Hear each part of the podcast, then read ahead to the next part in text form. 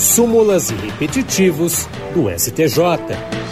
E hoje vamos falar sobre súmulas. A primeira sessão do Superior Tribunal de Justiça, especializada em direito público, aprovou dois novos enunciados sumulares. A súmula 652 diz que a responsabilidade da administração por dano ao meio ambiente decorrente de sua omissão no dever de fiscalização é de caráter solidário, mas de execução subsidiária e a súmula 653 dispõe que o pedido de parcelamento fiscal, ainda que indeferido, interrompe o prazo prescricional, pois caracteriza a confissão extrajudicial do débito. As súmulas são um resumo de entendimentos consolidados nos julgamentos e servem para a orientação da comunidade jurídica a respeito da jurisprudência do tribunal. Os enunciados serão publicados no Diário da Justiça Eletrônico por três vezes em datas próximas, nos termos termos do artigo 123 do Regimento Interno do STJ.